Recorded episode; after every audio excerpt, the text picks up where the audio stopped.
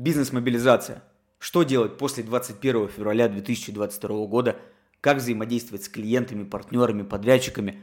Как выстраивать систему? Как растить продажи, маркетинг и в целом остаться на плаву, а не закрыться, как это сделали многие компании? Это видео будет полезно для действующих предпринимателей, у кого есть структура, команда и ответственность перед ними. Салют, друзья! На связи Сергей Голиков, основатель инвестиционного акселератора Тосмат. За 2022 год у нас было две сложных даты. Первая вы уже знаете, это 24 февраля, когда мы по факту проснулись в другой стране. Да что уж говорить стране, мы проснулись в другом мире. И вторая дата произошла совсем недавно. Это 21 сентября, когда президент Российской Федерации сказал о частичной мобилизации. Сразу хочу сказать, что я вне политики, потому что я не политолог. Я предприниматель и бизнесмен и знаю именно по действиям, что нужно делать, чтобы вырастить продажи в это сложное время. Поэтому к черту политику мы говорим только про деньги, мы говорим только про рост и говорим только про то, как остаться и вырасти в этих сложных условиях, которые нас окружают. И свое повествование я начну с двух главных категорий.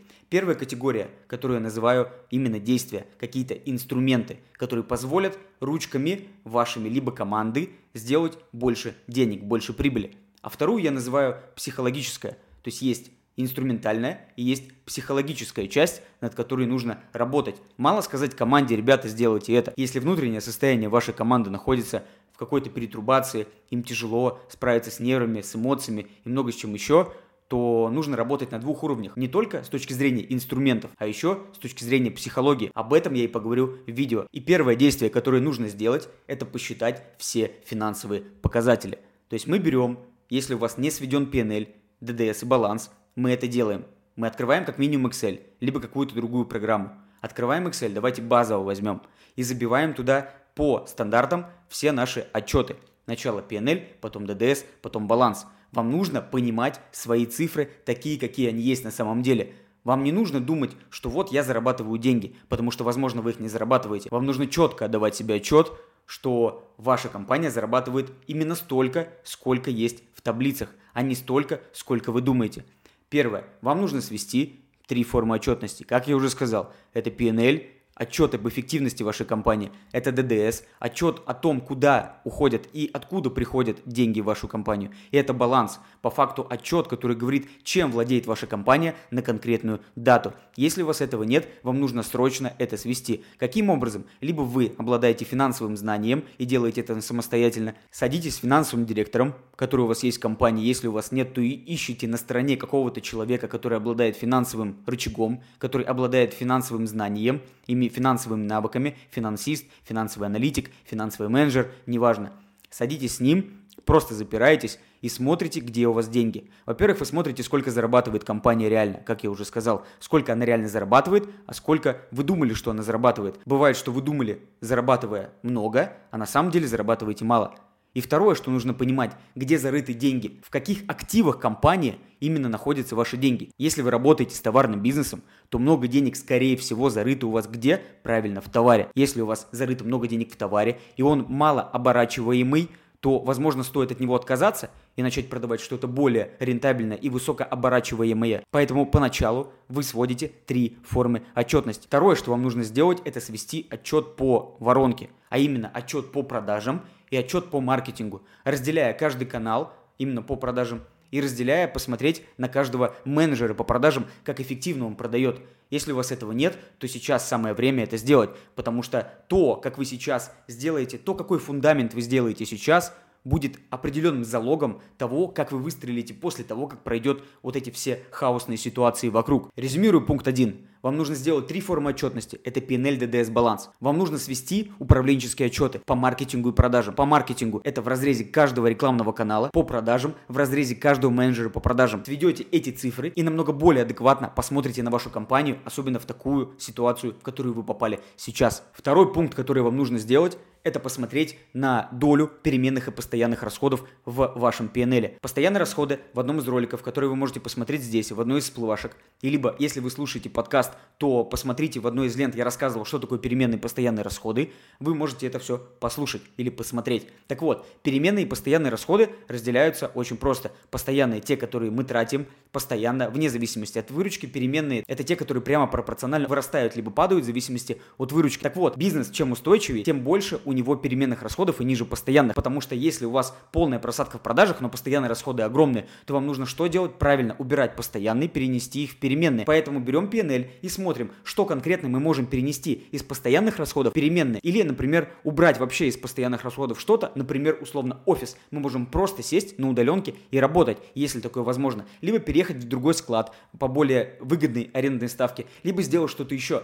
То есть ваша задача максимально облегчить бизнес с точки зрения его финансовой нагрузки. Убрать постоянные, оставить переменные. Либо перевести постоянные в какие-то переменные, либо наполовину в около переменные. Это самая базовая штука, которую нужно делать сейчас. Третий пункт, который нужно сделать, это посмотреть на вашу орг-структуру. Бывает так, что у вас огромное количество людей работают в вашей компании, и кто-то дублирует функции друг друга. То есть два человека делают одну и ту же функцию, но с двух сторон, например. И по факту бизнес от этого не выигрывает. И по факту вы платите двойную зарплату одному и тому же человеку. То есть вы не выигрываете, вы наоборот проигрываете. Ваша задача посмотреть на оргструктуру, кто кому подчиняется, кто какие функции выполняет конкретно, что он делает, какой результат они производят на каждой из функций. Это первое, это базовое, что нужно сделать. Какой результат от каждой функции производит ваш сотрудник? Сколько от этого результата влияет на чистую прибыль, на выручку, на какие-то другие показатели? И в итоге убрать дублирующие функции, если они у вас есть, выстроить одна функция, один человек главный, либо у него какой-то заместитель, если это нужно сделать, но главный один человек, потому что он ответственный за конкретное подразделение, он ответственный за конкретную метрику, на которую вы рассчитываете с точки зрения роста, прибыли, либо других, например, показателей. Это базовое, что нужно сделать.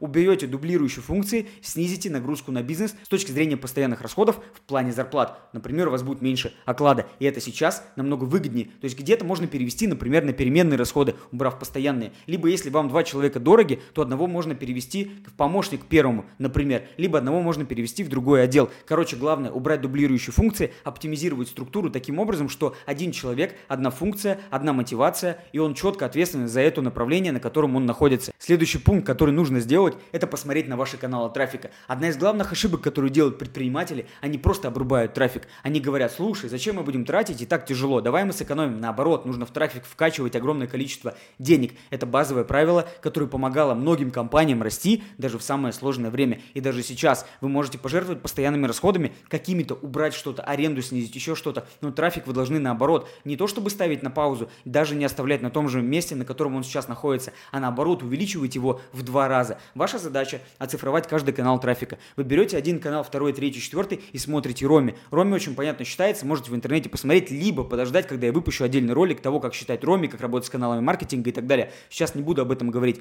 Ваша задача коротко и понятно посчитать канал трафика Яндекс.Директ, например, таргет там Телеграма, посмотреть все каналы трафика. Далее мы сводим их в Excel таблицу. Мы смотрим, сколько прибыли и выручки мы получили на каждый канал трафика, а также сколько у нас конверсия по каждому каналу, а также сколько мы потратили на каждый канал привлечения клиентов. И что нужно сделать базовое? Убрать самые неэффективные Например, оставить 20%, принцип Паретта здесь тоже работает. Убираем 80% трафика, именно не ресурсного трафика, где роми ниже 100%, это железно мы сразу убираем. Но самый выгодный канал трафика мы берем, он, как правило, один, либо два, либо три, ну максимум три их будет самых таких выгодных. Вы берете все деньги из невыгодных каналов, переводите в самые рентабельные и просто вкачиваете туда максимальное количество бюджета, чтобы у вас было много-много-много лидов. Вы поймите, что в такое сложное время помирают те, у кого нет клиентов. Произвести могут, там, не знаю, в России, либо за рубежом. Это не так сложно, как может показаться. Самое сложное найти клиентов и продать ему. А находят клиентов те, кто умеет работать с трафиком, кто умеет убирать неэффективные каналы и работать, перекачивать бюджет в самые эффективные. Про Роми я сказал, ждите видео, скоро я его выпущу. Следующим пунктом, который нужно сделать, это подбить свою кредиторку и дебиторку. Вам нужно выписать, кому должны вы,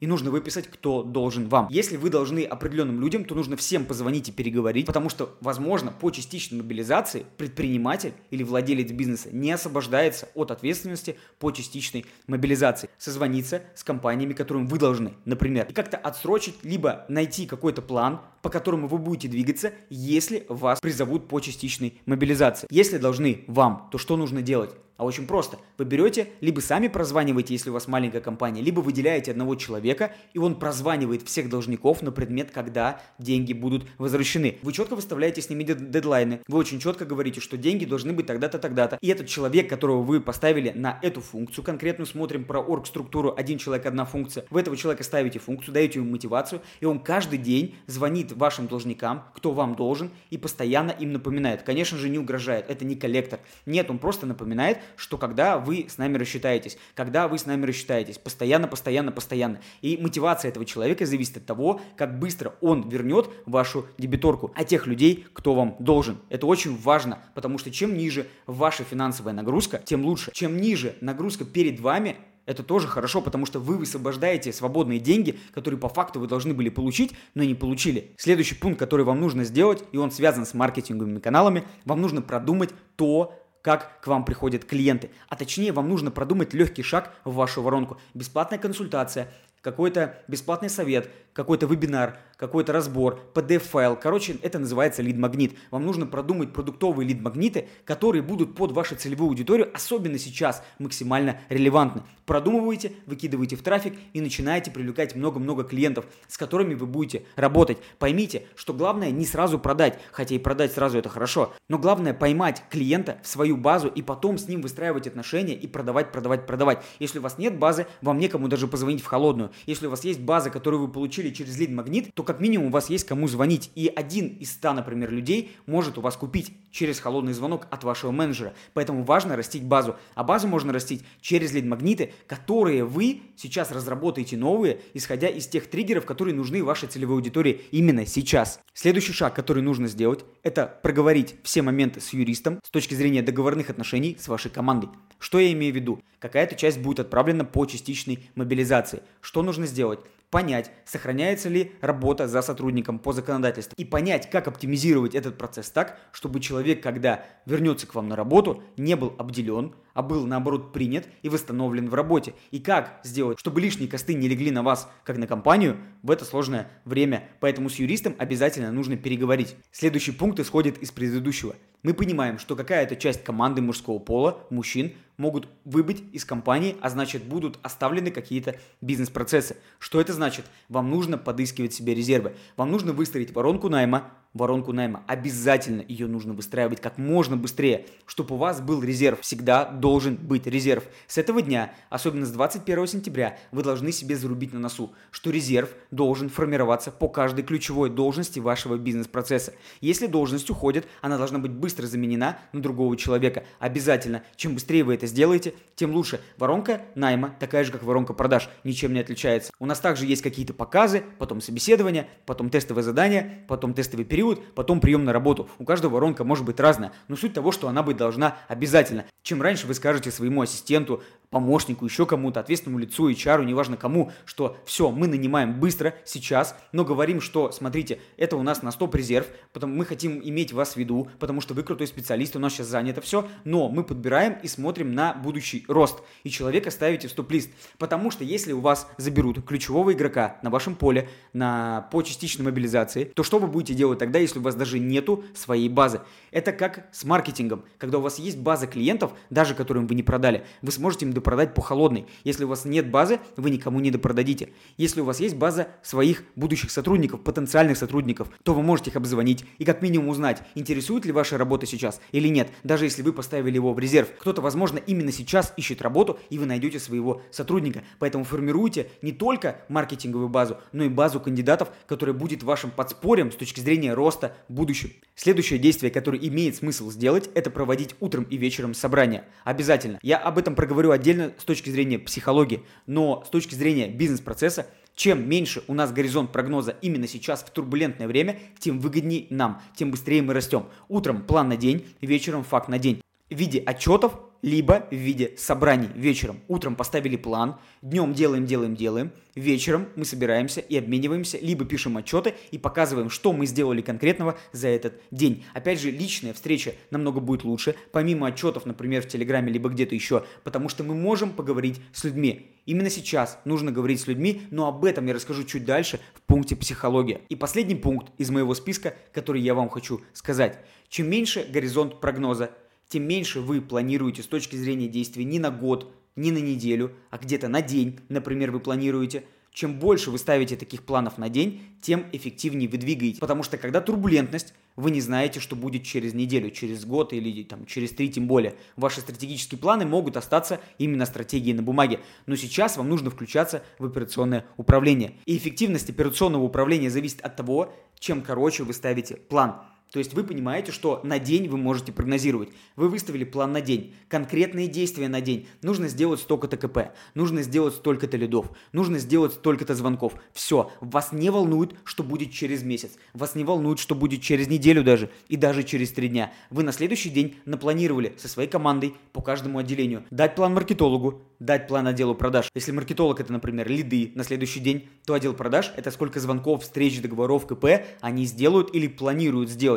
Чем меньше мы делаем горизонт прогноза в турбулентное время, тем увереннее мы себя чувствуем, на ногах, именно на почве с точки зрения психологии. Мы не можем влиять, что где-то будет там когда-то. Мы можем влиять, что будет завтра. Мы сели, позвонили. И потом, что важно, мы должны эти победы отмечать. Мы должны отмечать минимальные победы. Самые минимальные. Сделали один звонок или отправили одну КП. Круто, все круто. Да, вы раньше могли отмечать просто гонг какой-то именно денег. Ударили в гонг, значит, у вас поступила прибыль, значит, была продажа. Но стоит отмечать, особенно это относится к ропам, которые работают с продавцами. Их задача максимально подбадривать с точки зрения мотивации свою команду. Даже мелкие победы замечать даже разговор с клиентом, который произошел больше, чем обычно, или, например, сделали несколько офферов, и клиент сказал «подумаю», хотя до этого он отказывал, это все равно победа. Отмечайте людей, их заслуги, даже в минимальных победах, и тогда у вас будет намного эффективнее ваши отделы работать. И теперь мы переходим к блоку психология и поговорим, что у нас в голове и как работать не только со своей головой,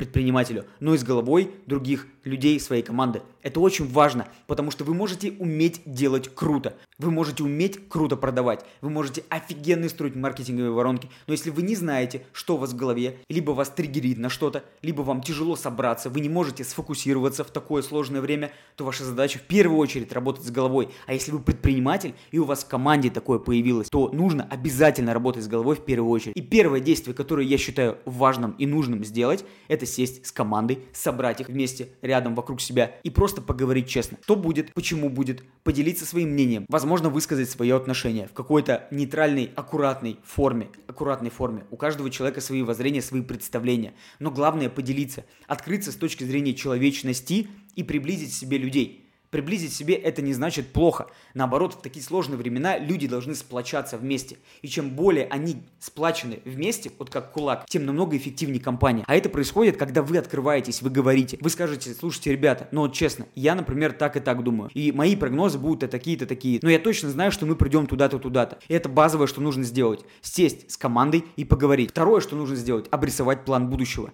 Куда вы идете? Какие у вас корректировки с точки зрения роста произошли? Куда вы хотите прийти даже в самое сложное в такое время, как сейчас. Поделиться этими мыслями обязательно, потому что это скрепит вас и команду, и она проникнется к вам большим доверием. Это первое, что вообще нужно сделать. Потому что любой руководитель это по факту отец своим сотрудникам, в хорошем смысле слова. Это человек, который их оберегает, который помогает зарабатывать им деньги через то, что он выстроил определенную структуру, и он тоже с ними в одной лодке. Если он делится этими мыслями с командой, то значит команда ему не безразлична, команда это чувствует, команде это нужно, это важно, намного больше, чем какие-то мотивации, KPI. Как минимум просто посидеть и поговорить, там, Иван Иванович или там Сергей, как вы общаетесь, это не важно, просто поговорить высказать свое мнение, спросить у них, что они думают, что они чувствуют, просто пообщаться, это намного будет выгоднее с точки зрения в долгую. Это, еще раз говорю, скрепит вас как команду, это скрепит вас как на уровне человеческих отношений и выстроит из вас такую прям сильную структуру, которая даже в самые сложные времена, они от вас не уйдут,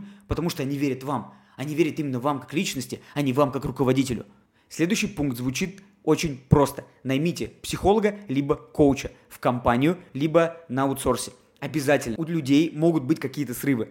Людям тревожно, людям тяжело, людям сложно. Им нужно не просто с вами постоянно разговаривать, потому что если вы будете просто беседовать, то работать будет некогда. Поэтому есть психолог либо в штате, либо где-то на аутсорсе. И каждый сотрудник может к нему обратиться. Не скупитесь на деньги. Сделайте так, чтобы компания платила за психолога, а не каждый сотрудник платил за него. Потому что это, наоборот, вклад в результативность и в эффективность вашей команды. Помните это, психолог не такой дорогой, либо коуч, но когда возникает какой-то триггер у человека, ему тяжело собраться, но ему нужно работать, но он не может, он просто не может то задача вас как предпринимателя, как руководителя, который взял за них ответственность, взять этого психолога или коуча и перевести к своему сотруднику, свести их, и пусть они разговаривают. И чтобы коуч помог этому человеку, помог вашей команде, помог вашему сотруднику выйти из сложной, триггерящей его ситуации, когда ему тяжело прям находиться в тех реалиях, в которых он оказался. Но он должен работать, потому что ему нужно кормить семью. Позаботьтесь об этом, это очень важно. Следующее, что нужно сделать, это создать общий чат помощи. Это я его называю так. Общий чат взаимопомощи в компании X. Почему это важно? Блин, мы не можем встречаться с людьми постоянно и сидеть, вытерять им слезы, помимо коуча, предпринимателя. Но есть какие-то проблемы, которые вы можете решить, либо которые могут решить другие люди в вашей компании. Ну, например, сотрудник 1 не знает, что есть связи у сотрудника 2, а общий чат нужен именно для этого. Там нет разглагольствования, там есть конкретные по факту по решению проблем задачи, которые пишет один человек и решаете либо вы как предприниматель ресурсами компании, либо другие сотрудники, которые находятся у вас и работают с ним плечом к плечу. Потому что у них тоже может быть ресурс, который, возможно, им поможет. И вот этот чат, это мелкая такая деталь, которая стоит 0 рублей в телеге его сделать вообще очень просто и быстро. И он поможет намного быстрее решать какие-то задачи и поможет снизить стресс, который есть сейчас у вашей команды. Ну что, дорогие предприниматели, это базовые вещи, которые я хотел проговорить. Это не все, разумеется, можно еще написать огромные списки и так далее. Я надеюсь, я надеюсь, что вам они были полезны. Я надеюсь, что хотя бы один из вас человек, который слушает этот подкаст, либо смотрит это видео на различных площадках, запишет себе и применит то, что я сказал.